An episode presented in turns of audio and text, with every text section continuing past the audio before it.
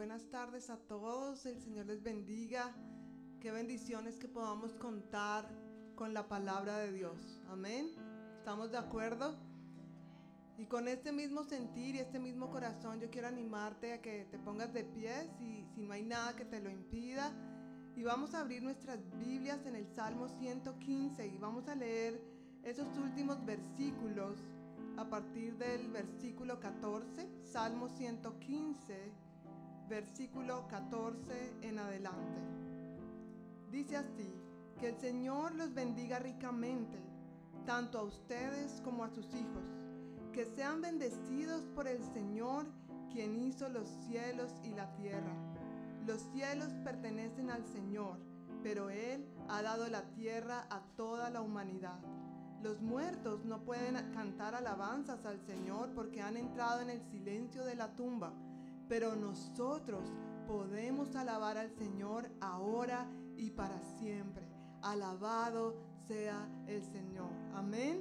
¿Estamos de acuerdo con esto?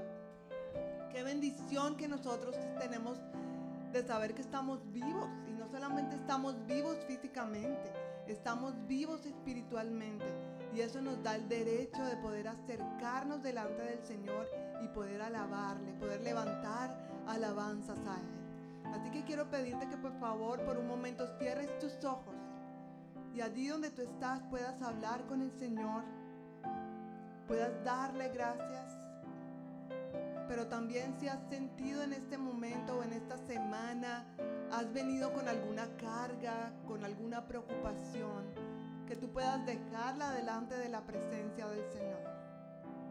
El Señor en esta tarde quiere animarte, quiere que tú recibas la frescura de, de, su Espíritu Santo que estás necesitando para continuar. Quizás estás pensando, Señor, no puedo más con esta situación. Señor, me siento triste. Señor, me siento agobiado, me siento frustrado, me siento atemorizado, no sé qué hacer. Pero hoy el Señor quiere que tú recibas ese aliento fresco que Él quiere darnos a nosotros, tus hijos, al acercarnos confiadamente delante de su trono. Así que levanta tus manos en este momento y recibe lo que el Señor quiere darte. Alaba al Señor con tus palabras por un momento. Aleluya, Señor. Te damos a ti toda la gloria y la honra, Señor. Te adoramos porque tú eres Dios y no hay nadie como tú. Recibe la gloria, recibe la honra, Señor. Gracias, Señor. Gracias, Señor. Queremos declarar, Señor, tu victoria sobre nuestras vidas. Queremos declarar, Señor, que tú eres Dios y vas delante de nosotros como poderoso gigante. Gracias, Señor. Eso es lo que creemos, eso es lo que dice tu palabra. En el nombre de Jesús. Nunca has perdido una batalla, su nombre tiene todo el poder. Sus palabras son espíritu y vida y dan aliento a mi ser. Una vez más, nunca ha perdido una batalla nunca ha perdido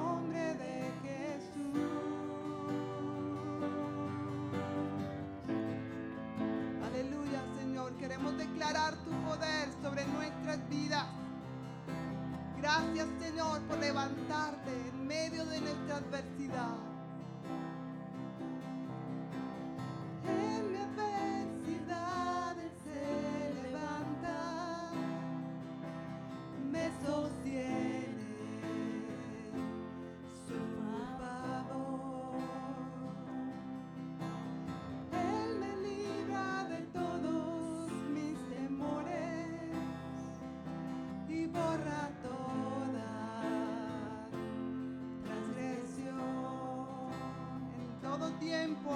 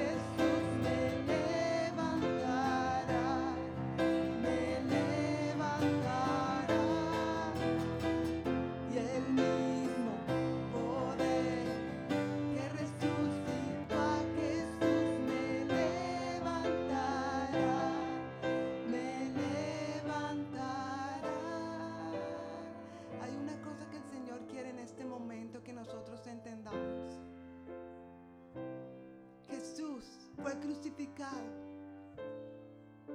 fue sepultado, pero al tercer día Él resucitó. Y ese mismo poder que levantó a Jesús es el mismo poder que puede levantarte a ti hoy.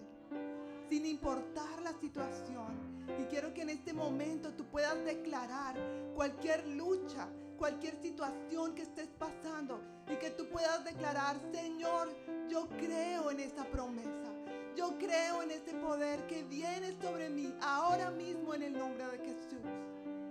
Hay personas que en e- en este lugar han estado luchando con depresión, con ansiedad, que el enemigo ha venido a, a batallar sus mentes con dardos, con engaños.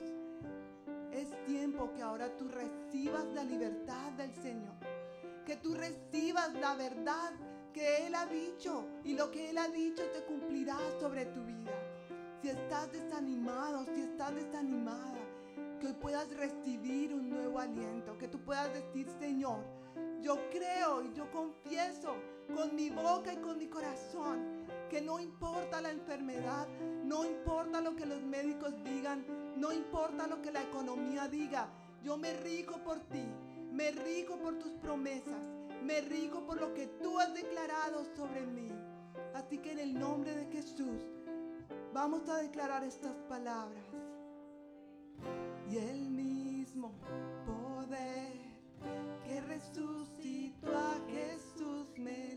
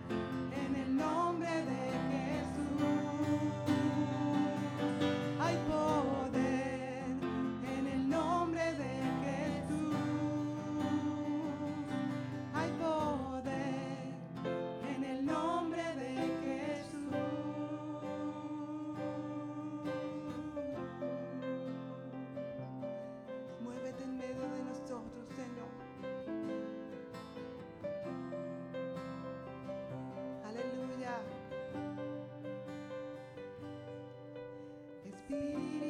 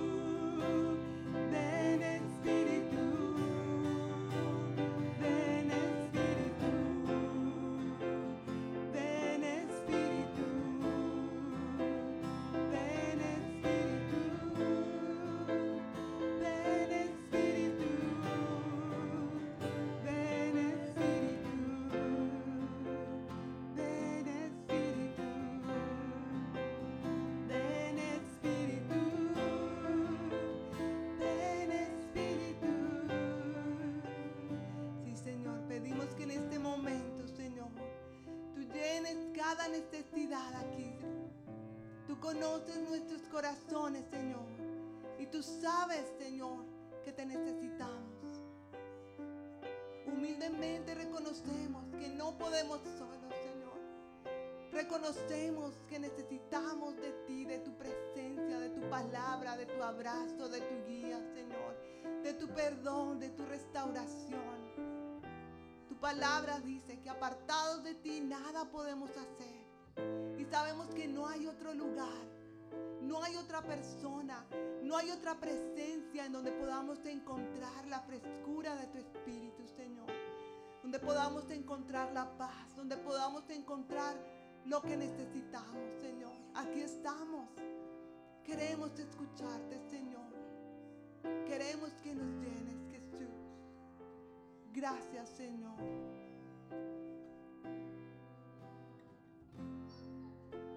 Gracias, Señor, por tu bondad.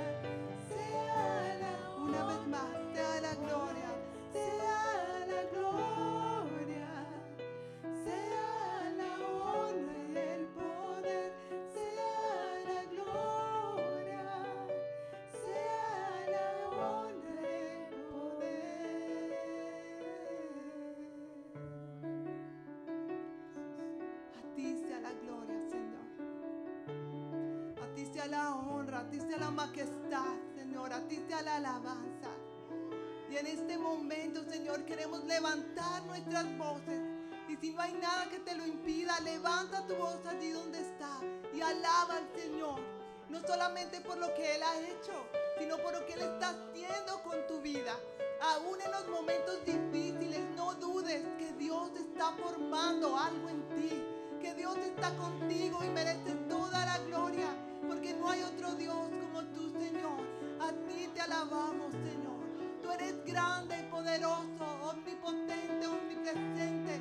No hay nada que pueda igualarse a tu belleza, Señor. Por eso hoy queremos darte la gloria, darte la honra, darte el honor, Señor. Recibe tú, Señor, toda la alabanza que no solamente sale de nuestros labios, sino de nuestro corazón, Señor. Reconocemos que no hay nadie como tú. No hay nadie que merezca la gloria, Señor. Y te pedimos perdón si estamos adorando a otras cosas que no eres tú. Si estamos poniendo otras cosas por encima de ti. Queremos honrarte, Señor. Que toda nuestra vida te honre a ti. Que tú seas el número uno, Señor. Que no haya nada, Señor. Nada que pueda ocupar tu lugar. Por eso con todo nuestro corazón, Señor, queremos honrarte, Señor y cantarte, Señor, con todo nuestro corazón. Al que está sentado en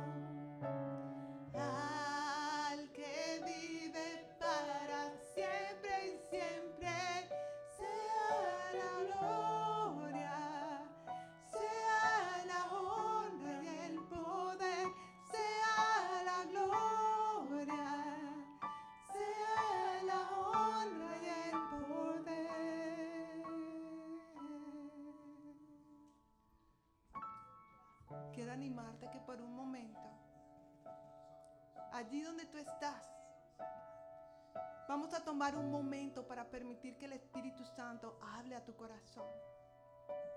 Así que quiero animarte a que no hables, a que no ores, a que no pidas.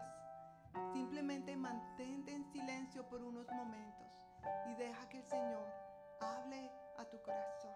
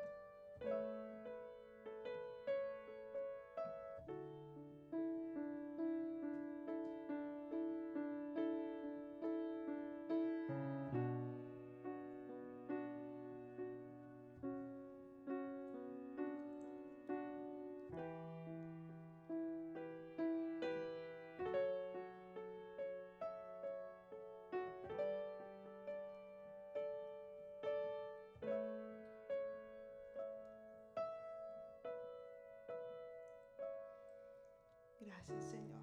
Gracias por afirmar tu amor hacia nosotros. Gracias por tus palabras de aliento, por tus palabras de vida, Señor, por tus promesas. Decidimos creerte, Señor. Decidimos creer tu verdad. Y tú has prometido que veremos esa gloria en esta tierra y tu bondad en esta tierra de los vivientes. Lo creemos. No importa que a nuestro alrededor esté el caos, confiamos en ti, Señor. Estamos bajo tu protección, estamos bajo tus promesas y decidimos creerlo, Señor. Gracias, Señor, te damos en el nombre de Jesús. Amén. Amén. con esta misma actitud de adoración, vamos a recoger los diezmos y las ofrendas mientras seguimos declarando que al que está sentado en el trono sea la gloria, sea la honra. Y mientras tú das estos diezmos y las ofrendas, que tú puedas declarar, Señor, en el nombre de Jesús, tú has prometido bendecir nuestros bienes. Así que declaramos esta bendición, porque es lo que tú has dicho. Trae todos los diezmos al alfolí y haya alimento en mi casa. Y probadme, dice el Señor, si no abriré las ventanas de los cielos y derramaré bendición hasta que sobreabunde. Amén. Vamos a seguir declarando al que está sentado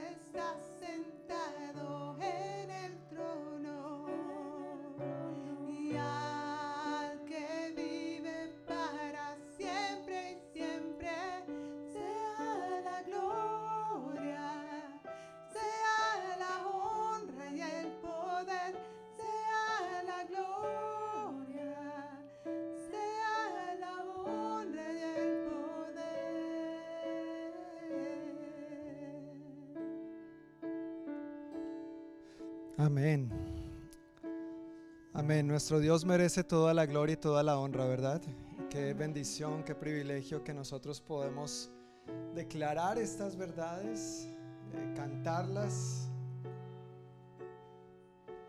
vivirlas, experimentarlas de diferentes maneras y, y derramar ante Él nuestro corazón, nuestras palabras, pero también nuestro día a día, porque Él es digno. Es digno de recibir toda la gloria, toda la honra, todo el honor. No hay nadie como Él. No hay nadie como Él. Solo Él es Dios, dice la palabra. Solo Él es Dios. Solo Él es todopoderoso. Solo Él es grande y majestuoso. Él es el único y verdadero Dios. Amén. ¿Por qué no le damos un aplauso al Rey de Reyes, al Señor de Señores? A ti te damos toda la gloria, Señor. A ti te damos toda la honra. Y estamos tan agradecidos contigo, Señor. Gracias. Tú eres bueno y tu palabra dice que para siempre es tu misericordia, que nueva es tu fidelidad cada mañana, Señor. Aquí estamos, Dios, gracias a tu fidelidad, no tanto a la nuestra, sino gracias a la tuya. Aquí estamos gracias a tu misericordia, Señor. Muchas, muchas gracias. En el nombre de Jesús. Amén. Amén. Qué bonito que podamos de verdad disfrutar la presencia del Señor, que podamos regocijarnos juntos, alabarle, cantar estas canciones que nos ayudan a expresar lo, agradecidos que estamos con Él. Estamos agradecidos con Dios, ¿verdad? Entonces estas canciones nos ayudan a, a expresar nuestra gratitud al Señor definitivamente y es una bendición que podamos hacerlo juntos, reunirnos para alabar al Señor, para recibir su palabra y declarar que no hay nadie como Él. Pues en esta tarde, mis queridos hermanos y amigos, quiero darles la más cordial bienvenida a todos los que se encuentran hoy aquí con nosotros. Antes de compartir algunos anuncios, yo quisiera también eh, saludar a las personas que hoy nos están visitando por primera vez. Yo creo que hay dos personas aquí, ¿sí? Nos están visitando por primera vez. Bueno, si levantan la manito, por favor, queremos darles un aplauso, bienvenida. Bienvenidos. Ah, y atrás también, bienvenidos. Si levanta su mano, por favor, bienvenido. Bienvenidos. Bienvenidos. Somos la congregación hispana de la Iglesia del Noroeste. Agradecemos que nos estén acompañando hoy y esperamos que el Señor les bendiga que sean animados, fortalecidos, edificados de diferentes maneras y que al final no salgan sin por lo menos recibir 50 abrazos. Los, los cuentan al final, por favor. Pero verdad, qué bueno que estén aquí con nosotros hoy. También antes de continuar con unos anuncios, hoy está de cumpleaños alguien muy especial entre nosotros, la señora Alicia Fernández.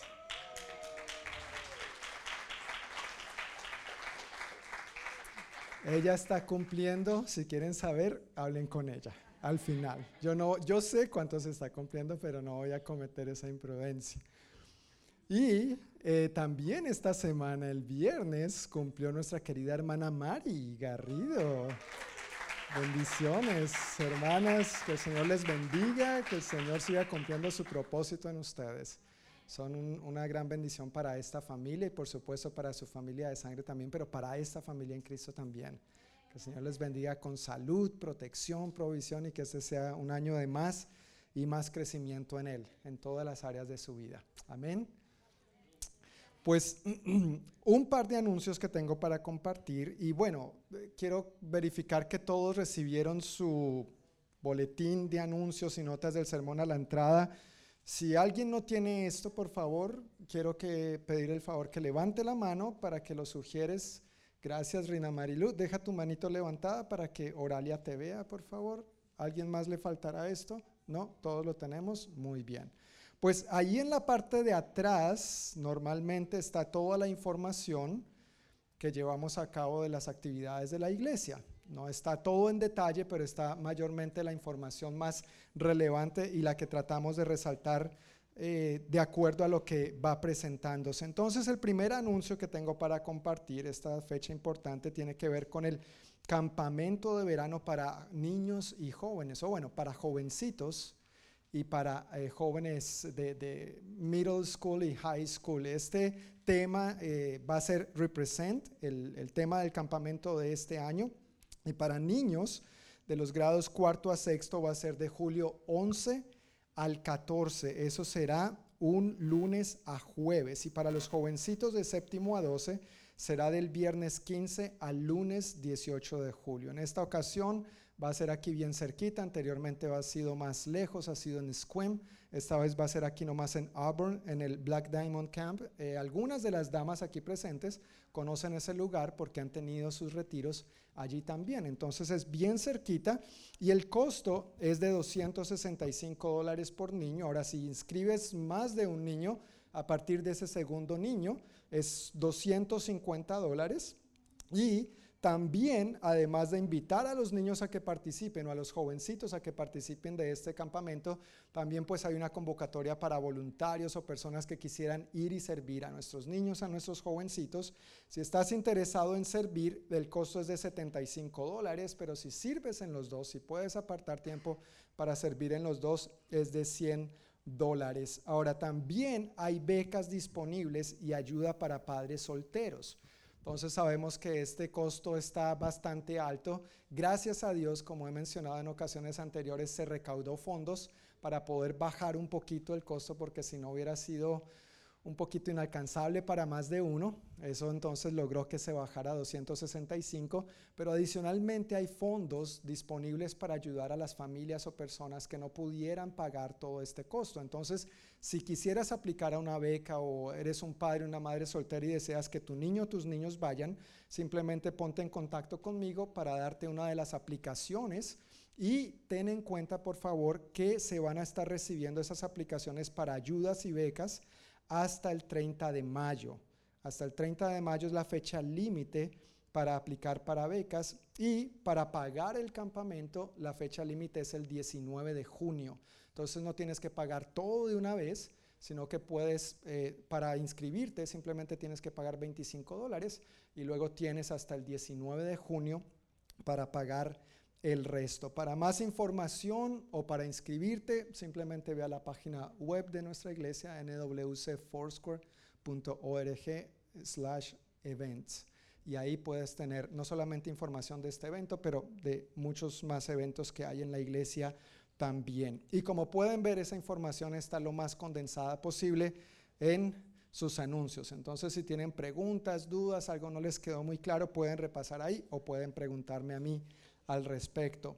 Y el segundo anuncio tiene que ver con que los niños también tendrán su actividad. Esto es con los chiquitines más chiquitines, tiene que ver con la escuela bíblica vacacional. Este año nuevamente vamos a retomar la escuela bíblica vacacional en persona aquí en el edificio de la iglesia y parece que está bien, bien chévere. El tema este año es lanzamiento. Lanzamiento. Gracias, lanzamiento descubriendo al Dios del universo. Yo sé que han estado trabajando en unos asuntos bien chéveres que tienen que ver con, bueno, cosas espaciales y la van a pasar bien, bien divertido.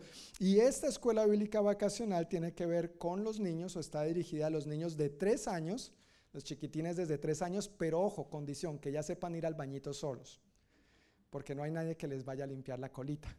Entonces, niños de tres años que ya sepan ir al bañito solos hasta los niños de quinto grado. Y esto va a ser del martes 28 al jueves 30 de junio, de 9 y media de la mañana a 12.45 de la tarde. No tiene costo, entonces es una buena oportunidad para que los niños participen, nuestros niños, pero también como siempre es una buena oportunidad para invitar a otros niños y es una manera de nosotros hablarles de Cristo, acompañarles a conocer de Cristo por medio de este recurso que tenemos como iglesia y también podemos ser parte sirviendo. Si tú quisieras servir en alguno de estos días o en todos esos días que se va a llevar a cabo la escuela bíblica vacacional para nuestros niños este año, igualmente puedes ingresar a nuestra página web y allí tener más información o preguntarme cómo hacerlo si estás interesado. Entonces, tanto para el campamento como para la escuela bíblica vacacional, los cupos se están acabando rapidito. Entonces, si estás pensando en que tus niños asistan a esto,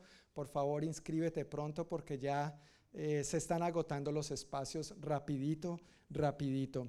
Lamentablemente no hay mucho espacio. Eh, nos tocó hacerlo limitado, tenemos pocos voluntarios, hay poco espacio, hay pocos recursos de diferente índole, entonces por eso queremos insistir en que si estás interesado en participar o que tus niños participen, por favor inscríbelos lo más pronto posible. Amén. Pues muchísimas gracias por su atención a estos anuncios. Ahora los niños pueden salir a su clase de escuela dominical. Los chicos entre 3 y 11 años hoy van con tía Juanita a su clase de escuela dominical. Los chiquitines entre 3 y 11 añitos.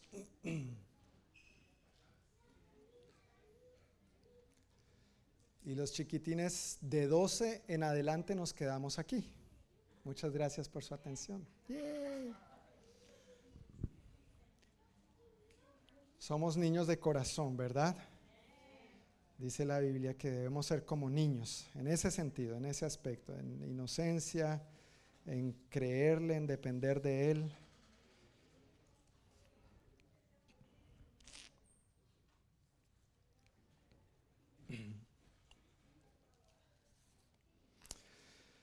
Pues entrando en materia ya para eh, tocar nuestro eh, tema del día de hoy en el sermón, en la prédica de hoy, estamos en nuestra nueva serie de enseñanzas acerca de las prioridades, poniéndolas en orden. Es una serie que empezamos hace dos domingos y hemos visto, bueno, introduje básicamente diciendo cómo a veces nuestra vida se pone patas arriba, ¿no es cierto? Todo el mundo tiene expectativas de nosotros, eh, unos jalan por un lado, otros jalan por otro, experimentamos diferentes eh, tipos de presiones y expectativas y la vida se torna como un rompecabezas, pero cuando cada pieza encaja en su lugar, la vida se hace más fácil. Dios ha diseñado cómo vivamos la vida. Dios es el que dice dónde, cómo, de qué manera va cada pieza.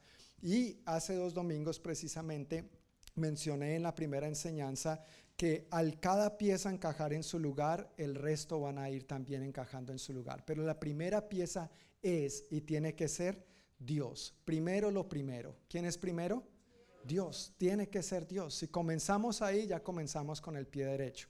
¿Verdad? Ya comenzamos bien. Leímos varias, varias escrituras al respecto de lo que es poner a Dios primero. No entré en muchos detalles, pero me enfoqué básicamente en la escritura que dice, ama al Señor tu Dios, ¿con qué? Con todo tu corazón, con toda tu mente, con toda tu alma y con todas tus fuerzas. Eso lo vimos en Marcos capítulo 12 y ese versículo está en el 30. Un ejemplo práctico que vimos de esto, de amar a Dios de esta manera y de poner a Dios primero, lo vimos el domingo pasado en María, la madre del Señor Jesús, quien puso a Dios primero al escuchar, creer y obedecer. Los que estuvieron aquí tal vez recuerdan que al final había un acróstico, eco. ¿Recuerdan? Eco, que significa escucha, cree, obedece. Y vimos, aprovechando la celebración del Día de la Madre, cómo esta madre puso a Dios primero en todas las áreas de su vida y cómo nosotros también podemos seguir su buen ejemplo en este sentido. Ahora, en esta serie de enseñanzas hay algo que vamos a hacer de manera particular y yo tengo la expectativa de que cada uno de ustedes sean partícipes. No los veo muy alegres ni risueños, pero tranquilos, va a ser bueno, va a ser bueno. Cada cada vez que terminamos un sermón, si tú te das cuenta, al final hay una pregunta reflexiva o una invitación a aplicar, porque la idea es que seamos oidores y hacedores, ¿no es cierto? Eso, eso dice la Biblia. Estamos aquí no solamente para ser cristianos cabezones, sino para que toda esta buena información también la bajemos al corazoncito y la llevemos a la práctica. Por eso al final siempre hay algo que dice aplicación o pregunta para reflexionar con el ánimo de que nos motive, nos anime, nos invite de alguna manera a poner en práctica lo que, lo que escuchamos. No venimos aquí solamente a que nos entre por un oído y nos salga por el otro. Así que mientras avanzamos por esta serie de enseñanzas, yo quiero invitarlos a ser partícipes respondiendo una pregunta que van a encontrar en un papelito junto a las notas del sermón. Estas notas que ustedes acabaron de recibir. Ahí en medio, si ustedes abren, hay una tirita de papel con una pregunta. ¿Sí la tienen? ¿Sí la encontraron? Sí, el que no la tiene no sale. No, mentiras. Eh, a veces hago muchas bromas, lo siento. Pero todos tienen la tirita de papel. ¿Y qué dice esa pregunta? ¿Piensas que Dios tiene el primer lugar en tu vida? Eso fue la pregunta reflexiva de hace dos domingos, cuando hablamos de poner primero lo primero. ¿Quién es primero? Dios. Y si tú te das cuenta ahí no se pide nombre, ni número de teléfono, ni nada de eso. O sea, eso es entre tú y Dios. Pero yo sí quiero que nosotros como congregación nos evaluemos al respecto. Decimos que ponemos a Dios primero, pero en la práctica realmente lo ponemos.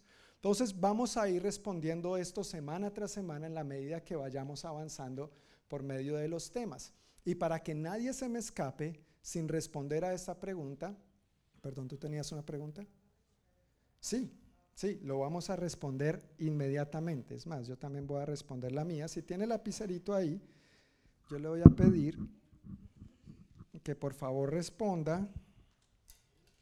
Si no tiene lapicero, aquí va a pasar, va a ir pasando una canastita por cada lado y le voy a pedir el favor que deposite ese papelito ahí.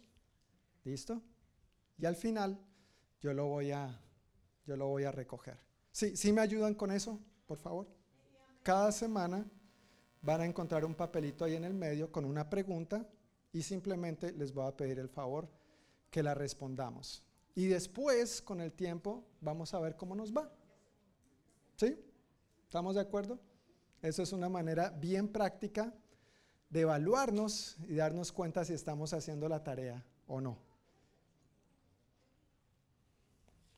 Ah, se me olvidó poner el mío. No le digo. Gracias. Y por supuesto, entre más participemos, pues mejor, ¿verdad? Entre más participemos, mejor. Por lo cual agradezco la participación de, de todos también. Y como pudieron darse cuenta, no es una pregunta de álgebra, ni trigonometría, ni física cuántica. Es, ¿piensas que Dios tiene el primer lugar en tu vida? Y la respuesta es sencilla, sí o no. Y como puedes ver, no hay un punto medio, porque no hay punto medio. O, es sí o es no. Y, tranquilo, si es no, está bien, es no. Estamos aquí para aprender. Estamos aquí para aprender, no para juzgarnos, acusarnos o, señalarnos unos a otros. Ok, pues gracias. Mientras sigue circulando ahí la canastita, que nadie se la vaya a llevar al final, ¿eh? Que nadie se me la vaya a llevar, por favor, al final. Me la dejan allá encima de la mesita que yo la recojo cuando terminemos el servicio. Pues hablando de este pasaje de amar a Dios con todo nuestro corazón, con toda nuestra alma, con toda nuestra mente y con todas nuestras fuerzas, vimos el ejemplo de María el domingo pasado, pero también hay otros aspectos prácticos que implican esto en nuestra vida, en nuestra cotidianidad, en el diario vivir. Ponemos a Dios primero y lo amamos de esta manera y lo ponemos en primer lugar al desarrollar hábitos que contribuyan a cultivar continuamente nuestra relación con Él. No es algo que hacemos solamente una vez y ya. La relación con Dios se trata de algo constante, continuo y creciente. No es algo que uno empezó a hacer una vez en su vida y allá se quedó. Empezamos y nos mantenemos firmes y constantes creciendo en nuestra relación con Él.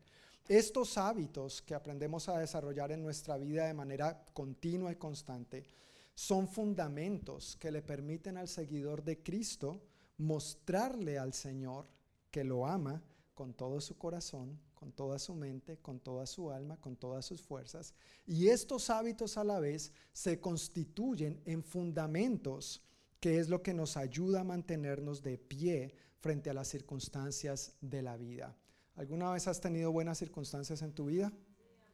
Gracias. ¿Alguna vez has tenido malas circunstancias en la vida? Y si has caminado con Cristo, ¿no es Cristo quien te ha ayudado a mantenerte de pie? ¿Sí o no? E, es como una silla. ¿Cuántas patas tiene una silla? Cuatro, ¿no es cierto? normalmente. Si tiene menos de cuatro, te aconsejo que no te sientes en ella. Solamente, digo. Para que esté bien fundamentada, tiene que tener e, esas cuatro patas. Si no, va a estar coja, tembleque, chueca, ¿verdad? Turuleta, como sea que usted le diga en su país todas esas palabras habidas y por haber. Así va a estar entonces nuestra vida si no estamos fundados en quién? En Cristo. Uno de estos primeros fundamentos que quiero tocar hoy, y no es el único, vamos a ver cuatro por los próximos cuatro domingos, que tienen que ver con esta primera prioridad. Primero lo primero. ¿Quién? Dios. ¿Cómo demuestro? ¿Cómo sé si Dios es primero en mi vida? pues tiene que ver con la Biblia. Y hoy yo quiero compartir cinco razones para leerla. ¿Sabías que la Biblia no es un objeto decorativo? ¿Sabías? Porque es que yo he ido a casas donde la Biblia parece que es un objeto decorativo. Normalmente está abierta en un salmo y como si fuera un amuleto de la buena suerte, ¿no? Normalmente en el Salmo 91, para que Dios nos proteja. El que habita al abrigo, al abrigo del Altísimo morará bajo la sombra del Omnipotente. Diré yo a Jehová, esperanza mía, castillo mío, mi Dios y mi Salvador. Y está ahí abierta, creyendo que funciona por arte de magia. Pero ni la leen, ni mucho menos la viven. ¿No es cierto? Entonces no es un objeto decorativo la Biblia. La Biblia es la palabra de Dios. La Biblia contiene el aliento de Dios, ese mismo aliento que Dios sopló cuando creó a Adán y Adán cobró vida, es lo que creemos que Dios sopló sobre este libro cuando fue inspirado, escrito para tu bendición y la mía.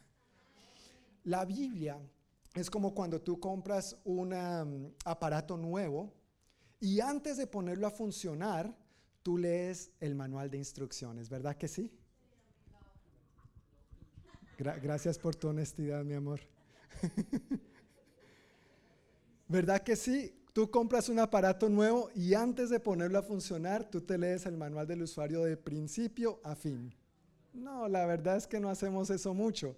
¿Sí o no? ¿Perdón? ¿Y menos?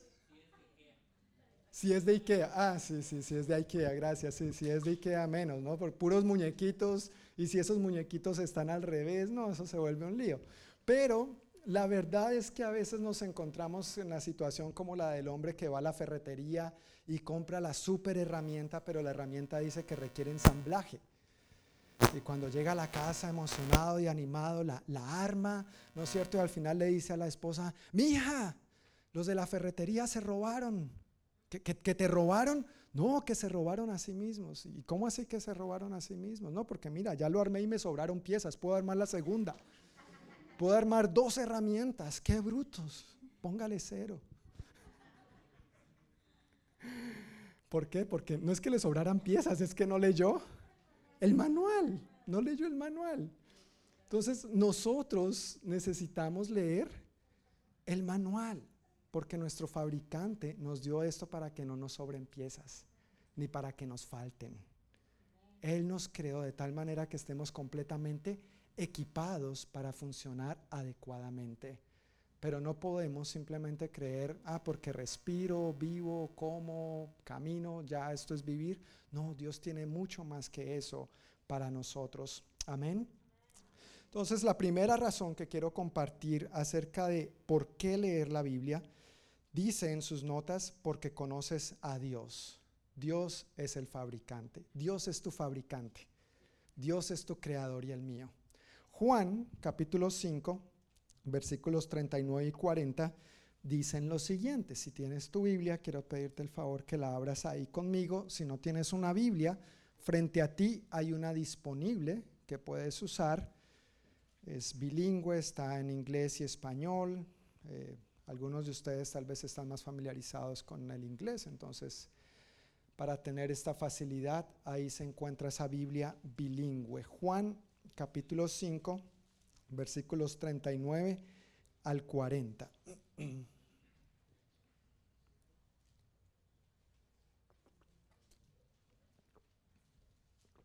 ¿Ya estamos ahí? Ok. Dice así la palabra de Dios. Ustedes estudian las escrituras a fondo porque piensan que ellas les dan vida eterna. Pero las escrituras me señalan a mí. Sin embargo, ustedes se niegan a venir a mí para recibir esa vida. El contexto de lo que está pasando en Juan capítulo 5 es que nos cuenta la historia, si comenzamos a leer por el primer versículo, nos cuenta la historia de una multitud de enfermos que estaban esperando en un estanque que se llamaba el estanque de Bethesda, a que el agua fuera agitada y entonces el primero que entraba al agua era sanado. No sabemos, la Biblia no nos da detalles de cómo eso pasaba, pero es lo que nos cuentan los evangelios.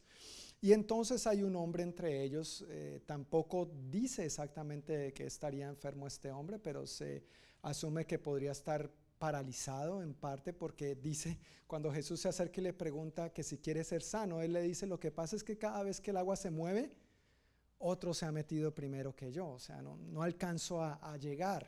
Ahora es interesante esta respuesta de este hombre. Jesús no le preguntó por qué no podía llegar al estanque. Jesús le preguntó, ¿quiere ser sano? Y él respondió otra cosa. Mira, algo ahí para aprender. Respondamos lo que nos están preguntando. Cuando Dios nos pregunta, respondamos lo que nos está preguntando. Pero bueno, ese no es el punto de hoy. El punto es que más adelante entonces Jesús le dice, en el versículo 8 nos encontramos que Jesús le dice, Ponte de pie, toma tu capilla, tu camilla, perdón. Ponte de pie, toma tu camilla y anda.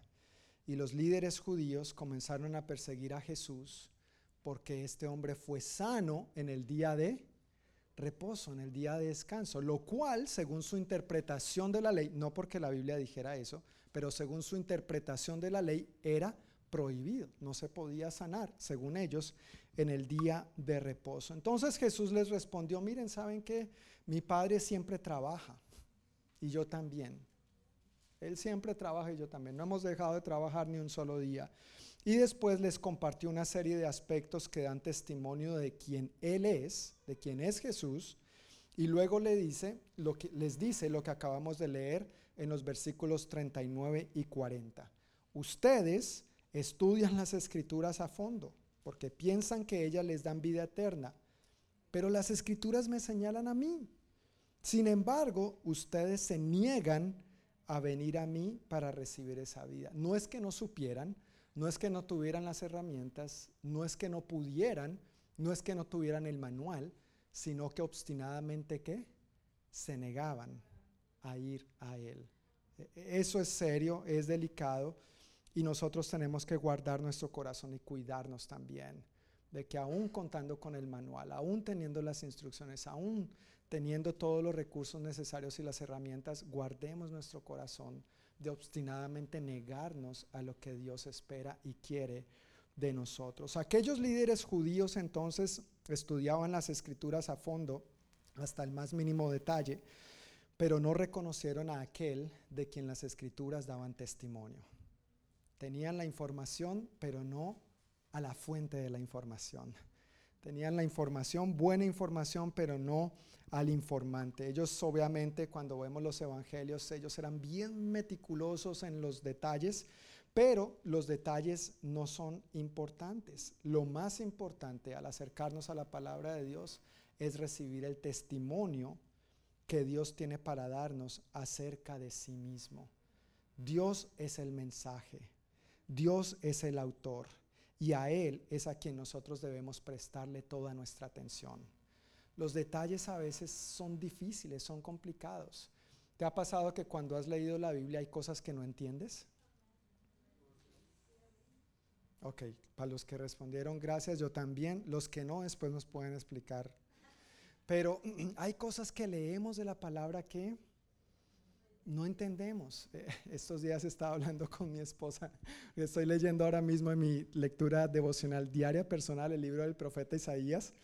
Y, le decía a mi esposa, y esta semana tengo que confesar, descuidé mi lectura bíblica un poco, entonces le dije a mi esposa, eh, tengo que leer porque estoy quedado. Este Isaías ya debe estar harto de mí, nada que termina conmigo, que lo estoy leyendo muy despacito porque hay cosas honestamente que son complicadas de, entender y claro, el contexto histórico muestra que es algo que tenía que ver con ellos en aquel entonces, pero hay aspectos de los que Dios quiere hablarnos también respecto a lo que acontecerá y tiene que ver con nosotros indudablemente, pero hay cosas que al acercarnos a la palabra entendemos fácilmente y hay cosas que no. ¿Has comido pollo eh, con la mano, el muslo con hueso? ¿No es cierto? Y qué cómodo es comerlo con cubiertos, ¿verdad? No, decía mi abuelita, el pollo y el marrano se comen con la mano. Y yo, amén, abuelita, amén.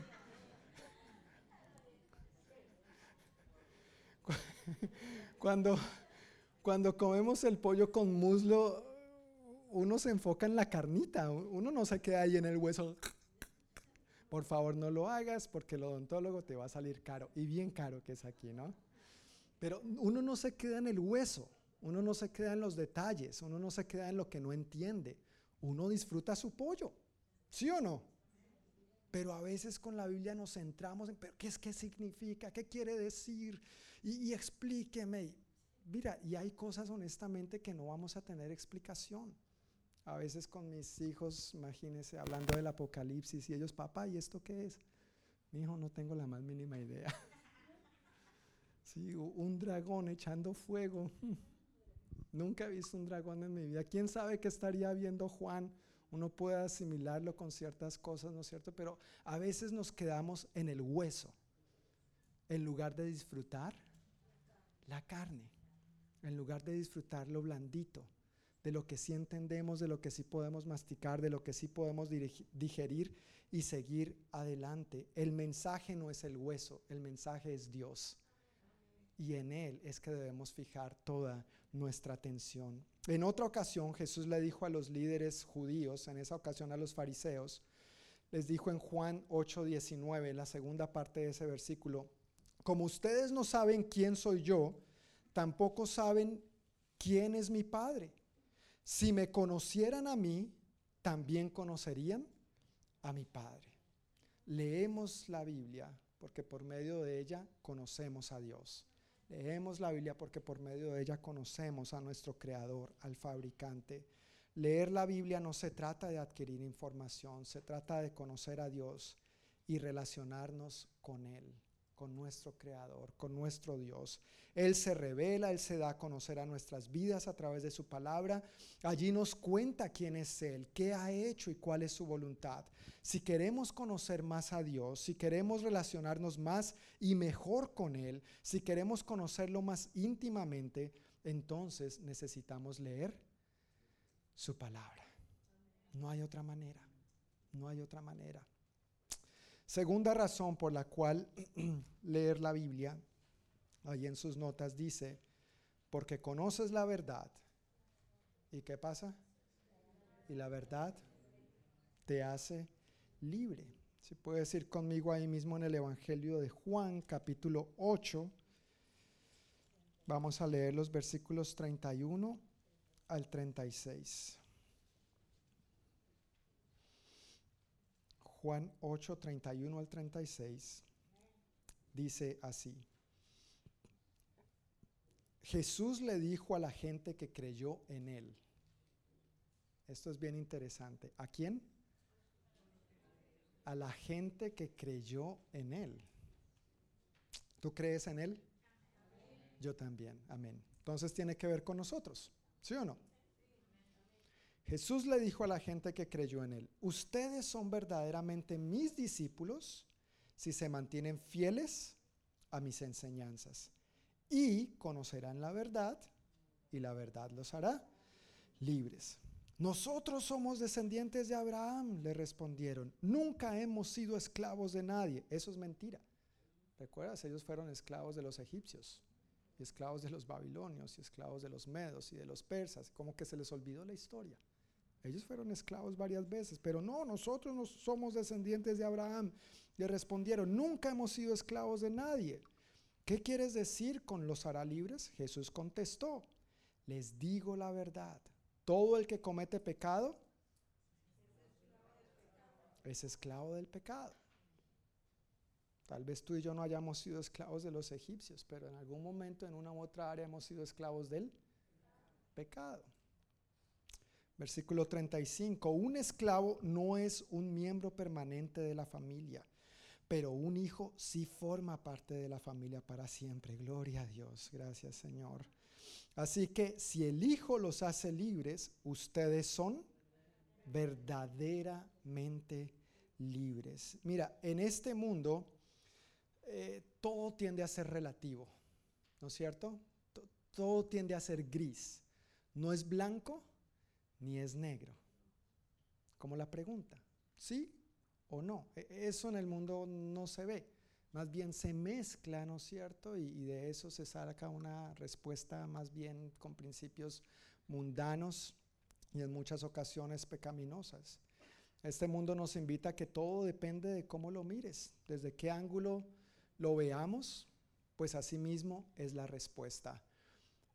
Pero la Biblia dice que la verdad de Dios es absoluta. De acuerdo a la palabra, las cosas o son blancas o son negras. No, hay punto medio en realidad. No, no hay punto medio en muchos aspectos de lo que la Biblia es bastante clara. La verdad de Dios es absoluta y su verdad nos hace libres. Para disfrutar de esa libertad necesitamos mantenernos fieles a sus enseñanzas. ¿Cuándo? En el día a día, siempre. Jesús les dijo a los que habían creído en Él, si se mantienen fieles a mis enseñanzas. Eso es algo continuo. Eso es algo de cuando entregaste tu vida a Cristo, si has entregado tu vida a Cristo, si no lo has hecho, por favor, ese es el primer paso para poner a Dios primero y disfrutar de estas promesas y de estas bendiciones. Pero desde ese momento que uno entrega su vida a Cristo, la idea es mantenerse en sus enseñanzas de manera fiel, constante, día tras día, para que entonces conozcamos más y más su verdad y su verdad nos haga libres. ¿Libres de Egipto? No, ¿libres de qué? Ah, del pecado. ¿Has luchado con el pecado en algún momento en tu vida? ¿Sí o no? Sí, sí. Somos seres humanos. Luchamos con el pecado. Luchamos con el pecado. Somos tentados. Si no experimentáramos tentaciones, me preocuparía porque entonces estaríamos muertos. Pero estamos vivos. Y mientras estamos en este mundo y mientras estamos en este cuerpo caído y pecaminoso, vamos a experimentar tentaciones. Pero frente a esas tentaciones, para que no caigamos en esclavitud de ello, al permanecer firmes en su palabra, entonces somos libres. No que la lucha se vaya a terminar, no que la batalla termine, vamos a ir mejorando cada vez más, sí, pero en realidad la completa libertad de esto la vamos a experimentar cuando estemos en su presencia. Mientras tanto, vivimos en el proceso pero porque vivimos en el proceso y nos sometemos a su palabra y a sus preceptos y a sus principios, entonces tenemos la posibilidad de experimentar su libertad y no vivir esclavos del pecado. Ahora, una cosa es caer en pecado y otra cosa es ser esclavo del pecado. Dios no quiere que tú ni yo, que ninguno de sus hijos vivamos esclavos del pecado porque nosotros no pertenecemos al pecado, nosotros no pertenecemos al mundo, nosotros no pertenecemos al enemigo, nosotros pertenecemos a Dios, somos sus esclavos. ¿Ves la diferencia? Él es nuestro Señor.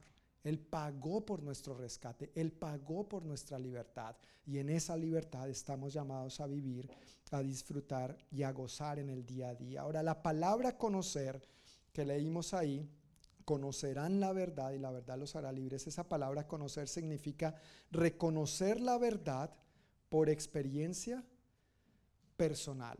Reconocer la verdad por experiencia personal. ¿Alguna vez tú has visto a Dios obrando en tu vida en algún área? ¿Sí? De, pronto, no sé, algo sencillo, pongamos. Has tenido un dolor de cabeza, oraste y Dios te sanó. Sí, yo, he experimentado eso. O alguien oró por ti y Dios te sanó. De pronto en una necesidad económica, en un aprieto económico, y tú estabas orando, clamando al Señor, o le compartiste a alguien, alguien oró contigo, oró por ti, y Dios proveyó. ¿No es cierto? Entonces has tenido la oportunidad de ver que Dios sana, has tenido la oportunidad de ver que Dios provee, tal vez es una relación, una relación tensa o difícil, familiarmente hablando, laboralmente hablando, con la familia extendida, con compañeros de trabajo, lo que sea. Y, y, al poner eso delante de Dios has podido experimentar que Dios trae sanidad a las relaciones y que Dios restaura también. Amén. Entonces, cuando vivimos esto, nos estamos dando cuenta por experiencia personal. No es porque alguien más nos cuenta, sino porque nosotros mismos lo vivimos, porque nosotros mismos lo experimentamos. Eso es a lo que Jesús nos está invitando aquí. Conoce la verdad, esta verdad, por experiencia personal, y entonces te vas a dar cuenta que yo te hago libre. Esa es la verdad que nos hace libres. Gloria a Dios cuando escuchamos los testimonios de otros. Eso anima nuestra fe y está diseñado para que aliente nuestra fe. Pero Dios no nos invita a que vivamos de testimonios prestados de los demás. Dios nos invita a que experimentemos nosotros mismos estas verdades. Amén. Eso hace la diferencia. Eso causa la diferencia en nuestras vidas y por supuesto en las vidas de los demás. Jesús dijo, yo soy el camino, la verdad y la vida. Jesús es la verdad, su palabra es la verdad, por lo tanto sus principios, los preceptos que encontramos en este libro, creemos firmemente que son la verdad. No son negociables, son inmutables porque tienen que ver con Dios mismo. Cuando llevamos entonces la Biblia a la práctica, cuando llevamos el dicho al hecho, cuando lo practicamos, cuando lo conocemos y lo vivimos, entonces es cuando experimentamos que esta verdad nos libra de la esclavitud al pecado. Cuando nosotros le creemos a Dios de que lo que Él tiene para ofrecernos es mejor que lo que el mundo, el enemigo o el pecado nos ofrece y vivimos conforme a lo que Él dice, es cuando experimentamos que su verdad nos hace libres y ya no vivimos con ese peso encima, ni con el señalamiento, ni la acusación, ni la condenación que seguramente todos aquí hemos experimentado en algún momento de nuestra vida cuando sabemos que hemos hecho algo que no agrada a Dios. ¿Te ha pasado eso en algún momento? ¿Y cómo se siente? Mal. Pero cuando vivimos en la verdad de Cristo, vivimos en su libertad vivimos sin ser acusados, vivimos sin ser condenados, vivimos y experimentamos esta realidad de la cual también nos habla el apóstol Pablo en Romanos 12.2. Allí el apóstol Pablo dice, no imiten las conductas ni las costumbres de este mundo. Más bien dejen que Dios los transforme en personas nuevas al cambiarles la manera de pensar. Yo quiero leer esta primera parte de nuevo porque entonces viene el resultado. No imiten las conductas ni las costumbres de este mundo. Más bien dejen que Dios los transforme en personas nuevas al cambiarles la manera de pensar. ¿Qué crees que necesitamos para cambiar nuestra manera de pensar? Leer la Biblia. Leer la Biblia. Entonces, continúa diciendo el apóstol Pablo, entonces aprenderán a conocer la voluntad de Dios para ustedes, la cual es buena, agradable y perfecta. Como la conocemos, esta porción en la Reina Valera dice que así comprobaremos que su voluntad es buena, agradable y perfecta. ¿Alguna vez has comprobado, alguien te ha recomendado un postre, una comida, un restaurante y te ha dicho, mira, tienes que ir a ese lugar, ese lugar tiene X postre delicioso.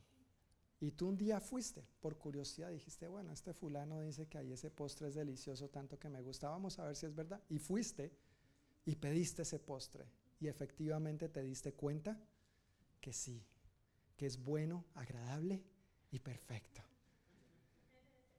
Y ya no fue porque tu amigo te lo contó, sino porque tú lo comprobaste. Esa es la invitación de Dios para cada uno de nosotros, que comprobemos al vivir su verdad, comprobaremos que su voluntad es buena, agradable y perfecta. Tercera razón por la cual leer la palabra, porque conoces sus promesas. Porque conoces sus promesas. Cuando uno compra algo, ese producto normalmente conlleva una garantía, ¿no es cierto? ¿Sí o no? Tú compras algo, lo que sea, normalmente compras algo y, conlleva una garantía. Bueno, al leer la palabra de Dios nosotros conocemos sus garantías, sus promesas para nosotros. Si puedes leer conmigo segunda de Pedro 1, versículos 3 y 4 y luego vamos a leer segunda de Corintios.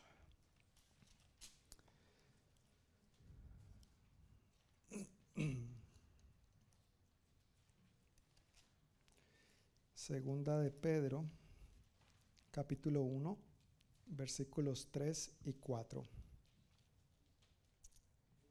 ¿Ya estamos ahí? Dice, mediante su divino poder, Dios nos ha dado todo lo que necesitamos. ¿Cuánto? Todo lo que necesitamos para llevar una vida de rectitud. Todo esto lo recibimos al llegar a conocer a aquel que nos llamó por medio de su maravillosa gloria y excelencia. Y debido a su gloria y excelencia, nos ha dado grandes y preciosas promesas. Grandes y preciosas promesas. Estas promesas hacen posible que ustedes participen de la naturaleza divina y escapen de la corrupción del mundo causada por los deseos humanos. ¿Qué nos ha dado Dios de acuerdo a estos versículos? Chiquitas y feitas promesas. ¿Qué decía su Biblia? Grandes y preciosas promesas. Y segunda de Corintios, versículos 1, 20 al 22, que es otra porción que me encanta. Dios ya nos ha dado parte de esas promesas, gran parte de esas promesas. Segunda de Corintios 1, 20 al 22, dice, pues todas las promesas de Dios se cumplieron en Cristo con un resonante sí. Y por medio de Cristo nuestro amén, que significa sí, se eleva a Dios para su gloria. Esta es la escritura que también conocemos de que todas las promesas en Cristo son sí y amén. Versículo 22 perdón, versículo 21. Es Dios quien nos capacita junto con ustedes para estar firmes por Cristo. Él nos comisionó y nos identificó como suyos al poner al Espíritu Santo en nuestro corazón como un anticipo que garantiza todo lo que Él nos prometió. ¡Wow! Dios nos ha dado promesas. Y lo que Él ha dado como anticipo que garantiza esas promesas es que su Espíritu Santo. Si tú has invitado a Cristo a ser tu Señor y tu Salvador, el Espíritu Santo mora en ti. Y Él es la garantía de estas promesas. Gloria a Dios. Yo, no sé si tú estás feliz por esto, pero gloria a Dios. E, en este mundo la gente cumple, perdón, la gente promete y promete, pero no cumple. ¿No es cierto? Tenemos suficientes de estas personas a veces en cargos públicos. Eso es otro tema. Pero nosotros no queremos parecernos a estas personas, porque en ti y en mí mora quién? El Espíritu Santo. Y lo que Él promete, Él lo cumple. Amén. Y nosotros somos llamados a ser como Él. Amén. Cuidado con lo que decimos, cuidado con lo que nos comprometemos, cuidado con lo que prometemos, porque somos llamados a reflejar a aquel que mora en nosotros. Amén. Él dice y es sí. Él dice y podemos decir confiadamente, amén. Que cuando tú y yo digamos, también la gente pueda decir, sí, Él dijo, Él no me ha firmado ningún papel, Él no ha puesto su huella, Él no me ha dado identificación, pero Él dijo y Él va a cumplir. Yo sé que sí. Dios nos ha dado grandes y maravillosas promesas, garantías que conocemos al leer su palabra. Pero si no leemos su palabra, ¿cómo vamos a conocer sus promesas? Si no leemos su palabra, ¿cómo vamos a apropiarnos de lo que nos pertenece? Necesitamos conocer la garantía, así como cuando tú compras un producto y te dicen que tiene garantía, tú tienes que leer hasta la letra menuda, hasta la letra chiquita, ¿no es cierto? Para asegurarte de que realmente si algo pasa, entonces el fabricante responda. Gracias a Dios nosotros contamos con un fabricante que responde. Si nosotros seguimos sus indicaciones, no es que la garantía sea incondicional e ilimitada, pero si seguimos sus instrucciones, nuestro fabricante responde. Él es un Dios que honra su palabra. Él es un Dios que cumple su palabra. Esa palabra anticipo de la que nos habla el apóstol Pablo ahí en 2 de Corintios 1:22 es un término comercial que habla de entregar dinero en garantía, una parte del precio de compra pagado por adelantado como pago inicial, indicando que el total está por venir. Un down payment, un anticipo. Un anticipo es un depósito que garantiza lo que vendrá. El Espíritu Santo que mora en ti y en mí es un anticipo de lo que vendrá. gloria a Dios. Gloria a Dios. ¿Alguna vez has dado un dinero como depósito de algo que vas a comprar? ¿Sí? Al dar ese dinero, tú le estás diciendo a la persona, yo voy a pagar, yo voy a cumplir el compromiso que estoy adquiriendo. Tal vez ha sido al contrario. Quizá tú eres el que ha vendido algo en algún momento y entonces te han dado a ti el anticipo, mire, no lo venda, yo se lo voy a comprar. Y tú confías en que esa persona efectivamente va a cumplir sus compromisos, sus pagos, sus cuotas. Nuestro Dios cumple. Nuestro Dios cumple. ¿Alguna vez has comprado un producto y después con el tiempo has necesitado la garantía? ¿Sí? E, eso suele suceder, ¿verdad? Es importante, eso es entre paréntesis, que cuando compres algo guardes bien tu factura y los papeles de la garantía, porque muchas veces sin los papeles, sin la factura, sin algo que no muestre que tú eres el dueño de eso, pues entonces no te van a correr la garantía. Pero todos nos hemos encontrado con esa situación donde de pronto pasa el tiempo y uno, ay, ¿dónde dejé la bendita factura? ¿Dónde fue que metí ese papel? A veces somos tan buenos guardando las... No, este papel lo voy a guardar bien porque yo sé que lo voy a necesitar más adelante. Pero lo guardamos tan bien que después no nos acordamos. ¿Dónde lo guardamos, verdad? Gracias a Dios, este papel siempre está a la mano. Hasta en el celular. Hay que leerlo. Hay que aprovechar, hay que disfrutar de estas ventajas y beneficios con que contamos hoy en día. Yo recuerdo hace tres años y medio cuando mi familia y yo recién llegamos aquí, eh, a finales de agosto llegó el otoño, veníamos del Caribe, entonces obviamente no teníamos ropa muy adecuada, empieza a llover como loco, ¿no es cierto? Aquí. Y estaba en Costco y vi unas botas que me gustaron y me llamaron la atención. Y bueno, como ahí es tan cómodo para probarte zapatos, ¿no es cierto? Pero me las puse hacia la carrera y yo, ah, me quedan bien. Llegué a la casa, me las puse al mismo día siguiente y me di cuenta que eran como un poco grandes. Yo dije, no, pero eso con este frío me pongo doble media y eso me queda bien. No, no me quedó bien. Segundo día usando las botas. Yo dije, no, estas botas no me las voy a poder aguantar. Le estaba comentando eso a nuestro anterior pastor de aquí de la congregación hispana, el pastor Ricardo. Me dice, ¿dónde las compraste? Yo en Costco. Me dice, pues devuélvelas. Y yo, devuélvelas. Devuelve. No, pero ya las usé. No importa. Están sucias. No, no importa. Tú, las puedes devolver. Seguro. Yo, yo bien incrédulo, ¿no? Tú sabes cómo funciona eso en nuestros países. Eso para que le valgan a uno la garantía, te la ponen en China, ¿no es cierto? Vaya a China, vuelva y cuando vuelva, miramos si le podemos hacer cumplir la garantía. Entonces yo todo esforzado me animé, le dije a Diana, mira, esto fue lo que dijo el pastor Ricardo. Entonces las limpié, les limpié la suela y todo, y yo preparé mi argumento. Si me preguntan qué voy a decir, cómo lo voy a decir, qué voy a explicar, yo no quiero que me regañen. Yo estoy recién llegado, ay sí señor, no, está bien, no se preocupe. Yo iba bien preparado, llego con mi cajita, las botas limpias, ¿no es cierto? Las pongo ahí, muestro mi tarjeta de membresía. No me preguntaron absolutamente nada. Entré y ya había el número que necesitaba y compré las nuevas. Qué bendición contar con ese tipo de garantías.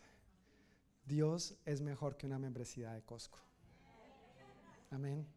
Dios es mucho mejor que una membresía de Costco. Somos miembros de su familia, dice la palabra. Somos miembros de su familia, pero tenemos que someternos a sus criterios.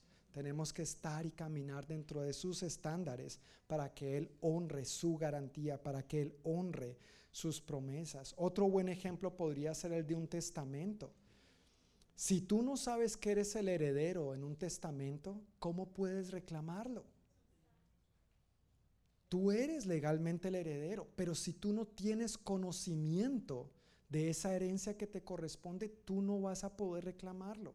Aquí está tu herencia y la mía. Necesitamos conocer que somos herederos, a qué somos herederos, cuáles son esas maravillosas y preciosas promesas que Él nos ha dado para que podamos decirle, papá,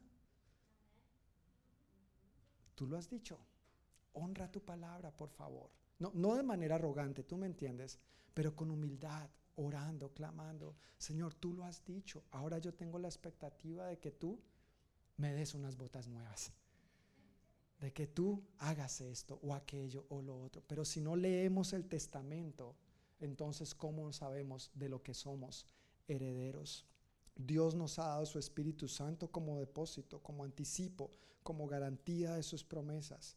Promesas que solamente podemos echar mano si nosotros leemos su palabra. Y son sus promesas. Esto es una declaración que yo quiero hacer y que creo es de parte de Dios para más de uno hoy aquí. Son sus promesas lo que nos sostiene en el presente y nos ayuda a ver con esperanza el futuro. Son sus promesas lo que nos sostiene en el presente y lo que nos ayuda a ver con esperanza al futuro. Amén. Leamos la Biblia. Número cuatro, ¿por qué leer la Biblia? Porque conoces su identidad para ti. Conoces su identidad para ti. Primera de Pedro capítulo 2, versículos 9 y 10, dice lo siguiente.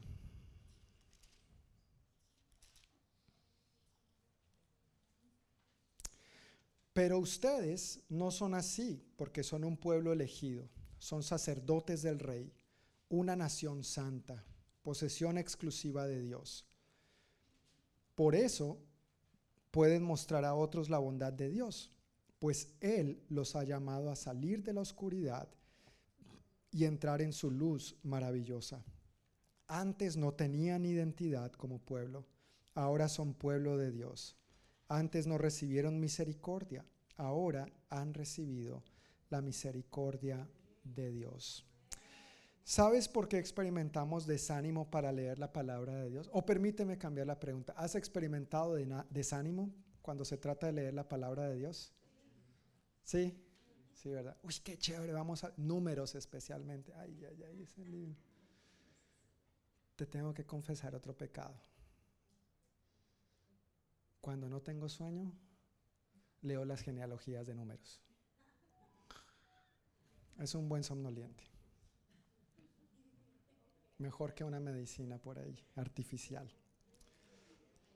Pero ¿sabes por qué experimentamos desánimo para leer la palabra de Dios? Y desánimo que no proviene de lo natural, más bien es ese desánimo que proviene del enemigo, que si no lo sabemos discernir, lo veremos más bien como algo natural. Por ejemplo, ah, estoy cansado. Yo leí la Biblia ayer. Bueno, ayer también comiste. Ayer también dormiste. Ayer también respiraste. Ayer también te bañaste. Espero. Ayer, ayer. Estoy cansado. O cosas como, bueno, no necesito leer tanto la Biblia.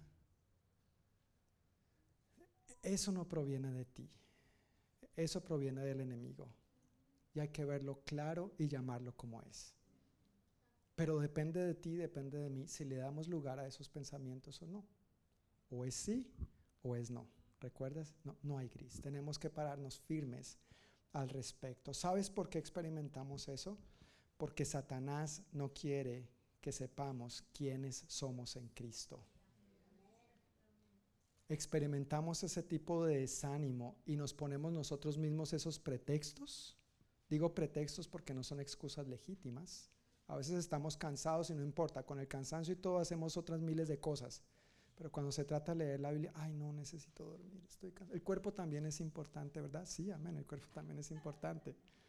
El descanso, el sueño, el reponernos. Y vamos a hablar de eso más adelante, es parte de las prioridades. Pero tenemos que ver eso como un ataque directo del enemigo porque Él no quiere que sepamos quiénes somos en Cristo.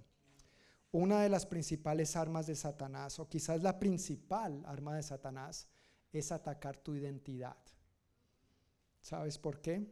Porque al atacar tu identidad trae confusión, trae duda y trae desánimo a tu vida.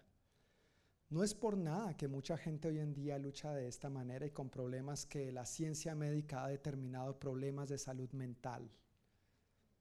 Sí, e, eso tiene parte, no estoy negándolo. Pero sabes que debemos prestarle más atención a lo que Dios dice de nosotros que a lo que el diablo dice de nosotros.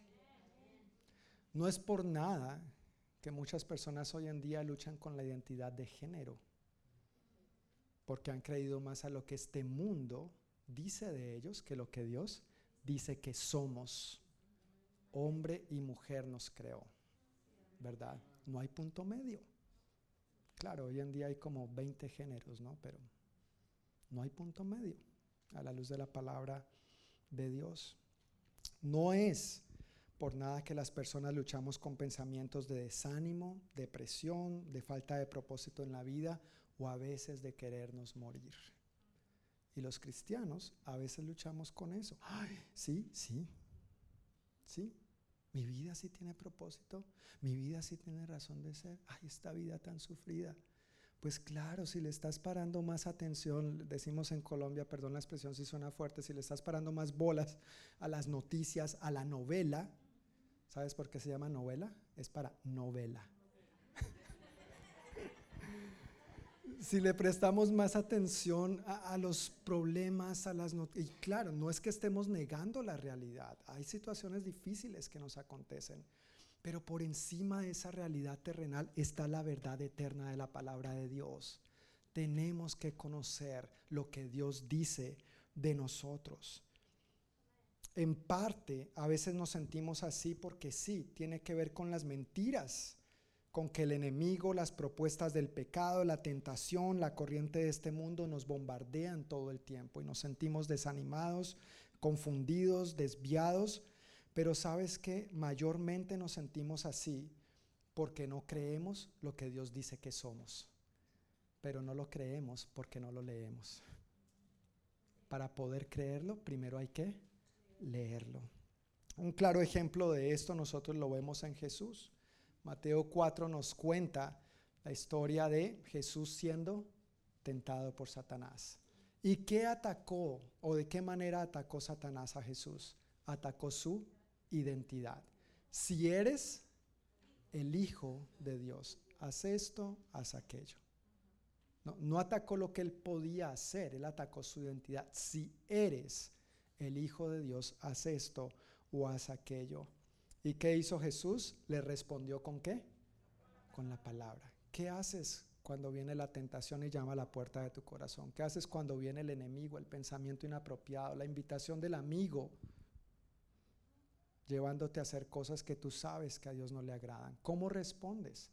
Tenemos que saber lo que la palabra dice de nosotros. Somos real sacerdocio, nación santa, pueblo adquirido por Dios. Eso es lo que tú y yo somos y por lo tanto tenemos que vivir y comportarnos como tal. Amén. Eso es lo que somos. Ahora Jesús no solamente respondió con la palabra para contrarrestar las tentaciones del enemigo, sino que él también sabía muy bien quién era. Él respondió por lo menos en siete ocasiones. Se menciona en el Evangelio de Juan los yo soy de Jesús. Yo soy el pan de vida. Yo soy el camino, la verdad y la vida. Yo soy la puerta, el que por mí entre, no le echo fuera. Yo soy la vid verdadera. Yo soy el buen pastor. Yo soy, yo soy, yo soy. ¿Quién eres, hermano? ¿Quién eres, hermana? Eres real sacerdocio, nación santa, pueblo adquirido por Dios. Eso y mucho más nos dice Dios en su palabra que somos, pero tenemos que leerlo y creerlo. Si no lo leemos, ¿cómo lo vamos a creer? Leemos la Biblia porque nosotros Ahí es donde encontramos nuestra identidad, lo que Dios dice que somos. Leamos y creamos lo que Él dice que somos. Y número cinco, ¿por qué leer la Biblia? Porque conoces su propósito para ti. Conoces su propósito para ti. Siguiendo con la línea o el ejemplo de que cuando uno compra un producto hay un manual que uno debería leer. Eh, Cuando compraste tu super teléfono inteligente, pues no tuviste que leer el manual para darte cuenta que con él no se plancha, ¿verdad? ¿Verdad que sí? Eh, espero que no uses el teléfono para planchar. Si tú lo usas para planchar, no le va a quitar las arrugas. El teléfono se usa para muchas otras cosas hoy en día, no solamente para llamadas, pero no para planchar. Para planchar se necesita una plancha, ¿verdad? ¿Estamos de acuerdo en eso? Se necesita una plancha. Cuando un fabricante crea, diseña, inventa un producto y lo lanza al mercado, el manual del usuario dice cuál es la intención de ese producto. En este libro, en la Biblia, Dios nos dice cuál es su intención para nosotros. Leemos la Biblia porque allí conocemos nuestro propósito. En Lucas 4, 16 al 21, vemos a Jesús diciendo cuál era su propósito y cuán claro lo tenía él. Lucas 4, versículos 16 al 21, dice así. Cuando llegó a Nazaret, la aldea donde creció, fue como de costumbre a la sinagoga el día de descanso y se puso de pie para leer las escrituras. Le dieron el rollo del profeta Isaías. Jesús lo desenrolló y encontró el lugar donde está escrito lo siguiente.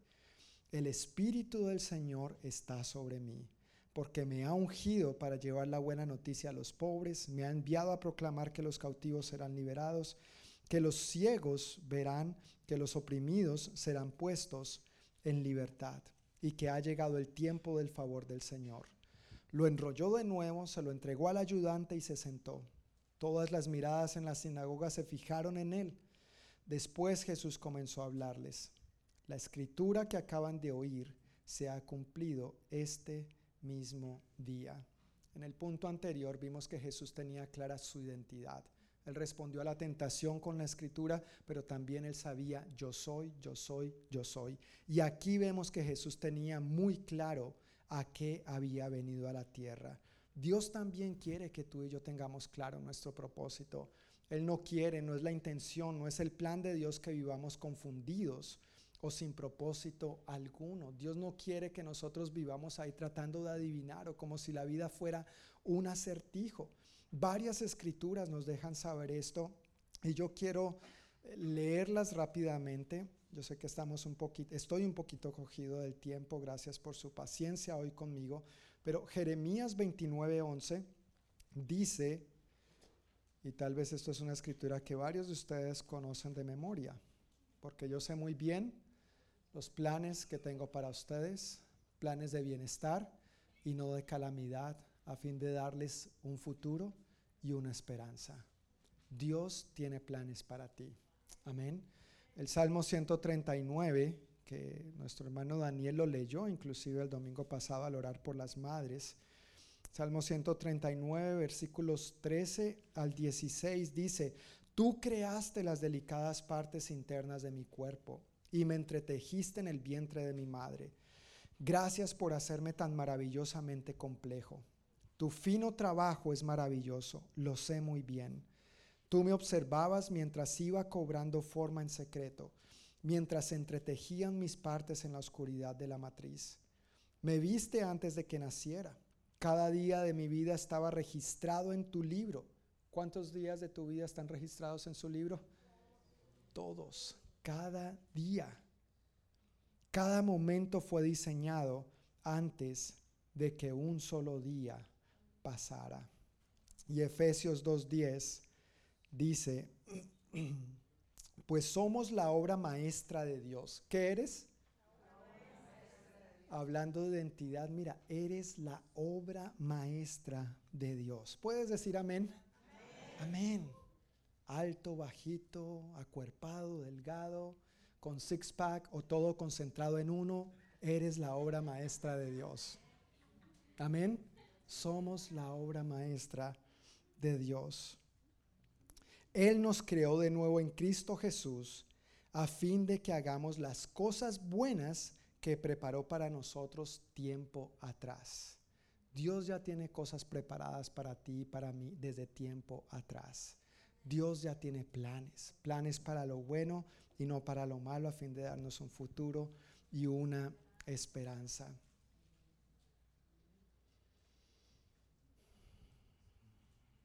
Hace un momento estaba mencionando, a veces los cristianos también luchamos con pensamientos de depresión, de creernos menos, de si tenemos propósito en esta vida, con la muerte, con asuntos que como vuelvo y reitero, la ciencia, la salud ha denominado problemas de salud mental, depresión y todo este tipo de cosas. Cuando leemos estas escrituras acerca de nuestro propósito, de la identidad, de lo que somos en Cristo y de lo que Él ha diseñado para nosotros, estas promesas deben llenarnos de confianza, deben llenarnos de paz y de valor. Yo quiero que tú sepas de parte de Dios que tú no eres una casualidad. Amén. Tú no eres una casualidad. Tú no eres una coincidencia. Tú no eres un accidente de tus papás. Amén. Tú no eres una casualidad, tú no eres una coincidencia, tú no eres un accidente de tus papás. Y si lo fuiste para ellos, pues tú ya estabas en los planes de tu Padre Celestial. Dios ya tiene planes para ti. Dios siempre los ha tenido. Lo que tenemos que hacer es ponernos de acuerdo con Él para llevarlos a cabo. Tenemos que descubrir los planes que Él tiene, conocerlos, afirmarlos, vivirlos, comprobarlos, como leyendo su manual. Él es tu fabricante, Él es mi fabricante y Él sabe por qué y para qué nos creó. No nos creó para planchar, nos creó para darle gloria a Él, para ser como Él, para manifestar su bondad a todos aquellos que todavía no le conocen, para amarlo a Él, para relacionarnos con Él. Ese es nuestro Dios, ese es nuestro Padre y todo eso lo descubrimos al leer la Biblia. Cinco razones. Hay más, podríamos hablar de muchas más, pero he tratado de condensarla en cinco. Es difícil condensar este tema. Cinco razones por las cuales leer la Biblia. Están en tus notas. Podemos repetirlas una vez más. Número uno, porque conoces a. Número dos, porque conoces la verdad y la verdad te hace libre. Número tres, porque conoces sus promesas. Número cuatro, porque conoces su identidad para ti. Número cinco, porque conoces su propósito para ti. El Salmo 19, versículos 7 al 11 es una preciosa escritura acerca de lo que dice que es la palabra de Dios. Nosotros creemos firmemente que la Biblia es la palabra de Dios, por medio de la cual Dios se revela para ti, para mí, y nos comunica quién es Él y cuál es su voluntad para nosotros. Cuando tú y yo compramos un producto y leemos el manual del usuario, en ese manual se nos dice cómo sacar el mayor provecho de ese producto. Si tú quieres sacar el mayor provecho de tu vida, tú tienes que leer la Biblia. No hay otra manera. Si tú quieres sacar el mayor provecho de tu vida, tú tienes que leer la Biblia. No hay otra manera. Es ahí donde tú vas a ser afirmado por Dios, es allí donde tú vas a conocer al que te creó y vas a conocer los propósitos para los cuales Él te creó. La pregunta para reflexionar y la aplicación en el día de hoy están ahí también en tus notas al final. Dice, ¿leer la Biblia es una prioridad para ti? Y vuelvo y juega. La respuesta es sí o es no. Si lo es, lo es. Si no lo es, tenemos que ser honestos con nosotros mismos. Y decir, no, es que yo la tengo ahí de decoración. ¿No es cierto? Tal vez la tienes abierta en el Salmo 91. No sé. Pero ¿es la Biblia una prioridad para ti? Leerla, disfrutar ese pollito, no quedarte en el hueso, pero disfrutar lo que sí puedes y apropiarte de lo que Dios tiene para ti. La invitación a aplicar este sermón, por supuesto, ¿con qué tiene que ver? Con leer la Biblia. Entonces, tu misión es, si decides aceptarla, leer la palabra de Dios cada día durante los próximos siete días. La manera como quiero invitarnos a aplicar este sermón es que cada uno de los próximos siete días leamos la palabra. No tienes que leerla toda para aclarar, pero una porción, 15 minutos, 20 minutos, un salmo, un proverbio, una porción de los evangelios. Y, y detente a pensar en ella. ¿Qué, me podría estar diciendo Dios? ¿Qué quiere Dios que haga al respecto? ¿Qué tiene que ver esto conmigo? Tal vez tú digas, es que no sé cómo leer la palabra y tal vez tengas razón. Podemos darte algunos consejos, podemos caminar juntos al respecto, pero a manera de ayuda, entre tus notas, también hay una segunda hojita. No sé si la viste ahí en medio. Además de una guía de lectura bíblica, por si no sabes por dónde comenzar. Esto es una guía de lectura bíblica que nos muestra cómo leer la Biblia en un año, qué porciones leer para leer toda la Biblia en un año. Yo he intentado hacer esto y créeme que a veces es demasiado, pero es una guía, es una ayuda, es una manera como podemos comenzar. Pero adicionalmente hay otra hojita que quise imprimir para cada uno de ustedes que dice consejos para disfrutar la Biblia. Lee esto en casa. Lee esto en casa y verás cuán sencillo y práctico, dinámico y divertido puede ser leer lo que Dios tiene para decirte. Al final de esa misma hoja hay algunos recursos audiovisuales confiables de excelente calidad y gratis. A veces en familia no sabemos cómo leer la Biblia juntos wow, tú, tú, no sabes esta aplicación de lectura pública de la Biblia, Bible Project, que está en español y también disponible en inglés. La lectura pública de la Biblia también está en inglés y The Chosen, que también está en español. Todo esto son recursos de tan excelente calidad, de tan alto nivel profesional.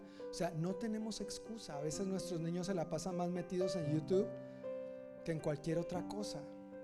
Y aquí hay recursos didácticos, audiovisuales, tecnológicos, con los que no solamente nuestros hijos, sino también nosotros mismos los adultos podemos aprender más de la palabra de Dios.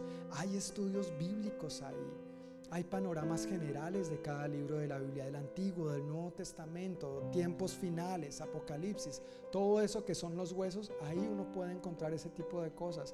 La lectura pública de la Biblia es una aplicación padrísima Tú la descargas y tiene efectos sonoros. Eh, eh, Hollywood, mejor dicho, le debe querer copiar a ellos. Tú escuchas eso y tú te sumerges en la historia. Tú puedes visualizar lo que está pasando en la historia. Así que no tenemos pretexto. No tenemos razón para decir es que no puedo, es que no pude, es que no supe. Tenemos la Biblia, tenemos el celular, tenemos aplicaciones, se puede ir al internet hay infinidad de recursos, gracias a Dios, con los que contamos hoy en día para leer la palabra de Dios. Así que vuelvo y pregunto, ¿leer la Biblia es una prioridad para ti?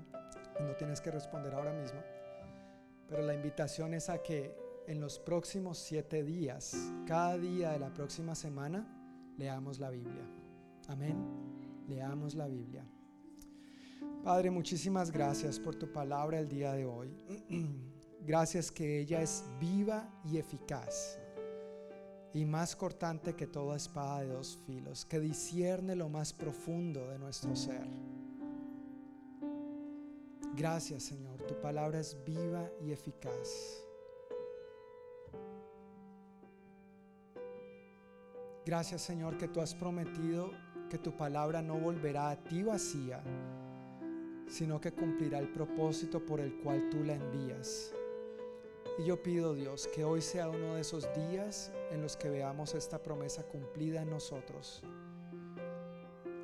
Espíritu Santo, coloca en nosotros tanto el querer como el hacer para que cumplamos tu buena voluntad de acercarnos a tu palabra, de conocerte, de relacionarnos contigo de una manera saludable.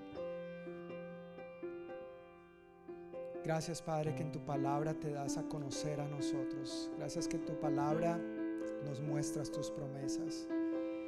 Gracias que en tu palabra conocemos quiénes somos en ti. Gracias que en tu palabra descubrimos nuestro propósito, Señor. Ayúdanos a no menospreciar tu palabra.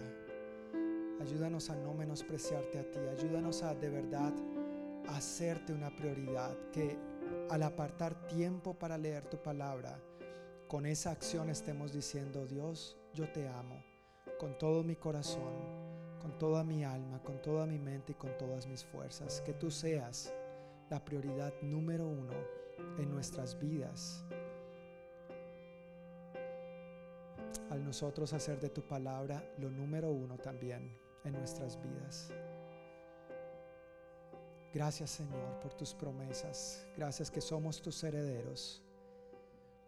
Y gracias Señor que en ti tenemos este precioso anticipo, tu misma presencia dentro de nosotros, que es tan solamente un anticipo de todo lo que vendrá en el futuro. Bendecimos tu nombre que es sobre todo nombre. Te damos a ti toda la gloria y toda la honra. Te agradecemos, Señor, por tenernos hoy aquí con bien. Y una vez más, gracias por tu santa y bendita palabra, Señor. Que esta semana tú nos hables profunda y reveladoramente a cada uno de nosotros. Que experimentemos, Señor, que no solamente otros nos dicen que esta comida, que este postre es delicioso, sino que lo experimentemos por experiencia personal. Que al conocer tu verdad experimentemos cómo esta verdad nos hace más y más libres para vivir para ti. Te amamos, Señor y no solamente queremos decirlo de labios, sino con nuestros hechos. Pido Dios que también en el transcurso de esta semana tú nos bendigas, por favor. Que nos guardes de todo mal y peligro. Bendícenos con buena salud. Guarda nuestra salida y nuestra entrada. Protégenos, Dios amado. Ayúdanos a discernir los ataques, los dardos de fuego del enemigo en contra nuestra, especialmente cuando se trata de nuestra identidad y que nos paremos firmes en quien tú dices que somos y en lo que tú nos has llamado a ser y a hacer. Suple, Dios amado, para todas nuestras necesidades, conforme a tus riquezas en gloria en Cristo Jesús. Y también, Padre, que esta sea una semana en la que te experimentemos más íntimamente al acercarnos a tu palabra de una manera fresca durante estos próximos siete días. Queremos verte obrar, anhelamos verte obrar. Así que nos disponemos para ti, Señor. Así como tú eres un Dios que cumples tus promesas y tu palabra, nosotros también queremos cumplirte a ti. Porque hemos sido creados a tu imagen y semejanza. En el nombre de Jesús. Amén y amén. Amén. Familia, que el Señor les bendiga. Que tengan una bendecida noche. Bendecida semana.